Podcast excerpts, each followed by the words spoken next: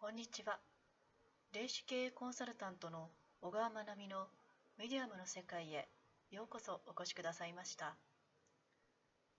メディアムの世界6回目の放送は前世です。さて、この前世についてですが、私が専門的に見ていて得意なのは土地、物件、それから前世です。この前世なのですが、現在を生きているその人に大変影響があります。人には前世がかなりあるのですが、その中でも最も影響のある前世というものがあります。それは一つということもあれば、いくつもが一括りになって今と関連ついていることが多いです。クライアント様を見ていると、やらせかと思うほど前世と同じようなことをしているパターンが大変多いです。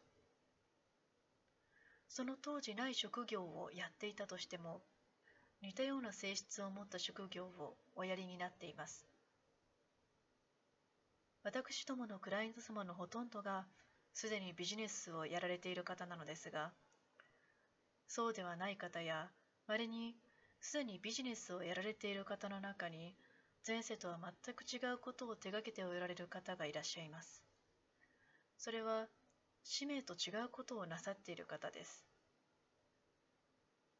その前に、私の前世の見え方をお話しいたします。昔は名前を見て、名前に色がついている程度だったのですが、それが動き出し、柄がつき、とうとう映画のように動き出しました。目の前に映画が流れる。そして文字が浮かんできたり、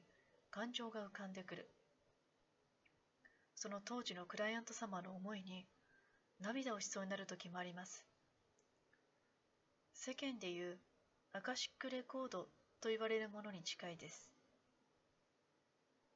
それで今現在関係のある前世が強く濃く目の前に流れます。そして順位的に低いものから遠く薄く見えます。そういうものはどういうことかまだわかりませんが、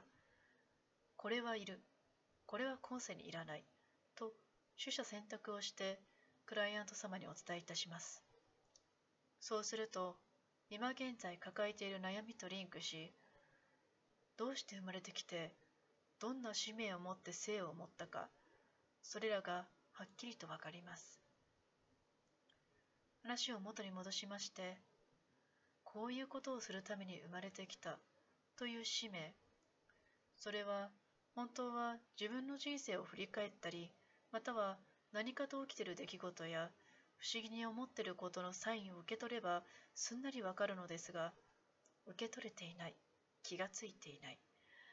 自分のことというのはなかなか自分では気がつきにくいものです。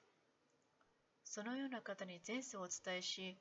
守護霊からの明確なアドバイスをお伝えするとどうなるのか。今現在私は師匠の友野隆弘と一緒に霊視経営コンサルタントとして見ていますので、師匠の守護霊と直接話すというダブルのセッションでかなり明確に鑑定をお伝えしています。すると、火を見るよりも明らかにその方の人生が飛躍するのが傍から見ていてわかります。前世を見るというのは知らなくても人生を歩めますが、知るととても大きなエネルギーになります。輝きが変わります。だから私はこういう思いだったのか、私の人生のすべてと合致した。クライアント様は皆そうおっしゃっています。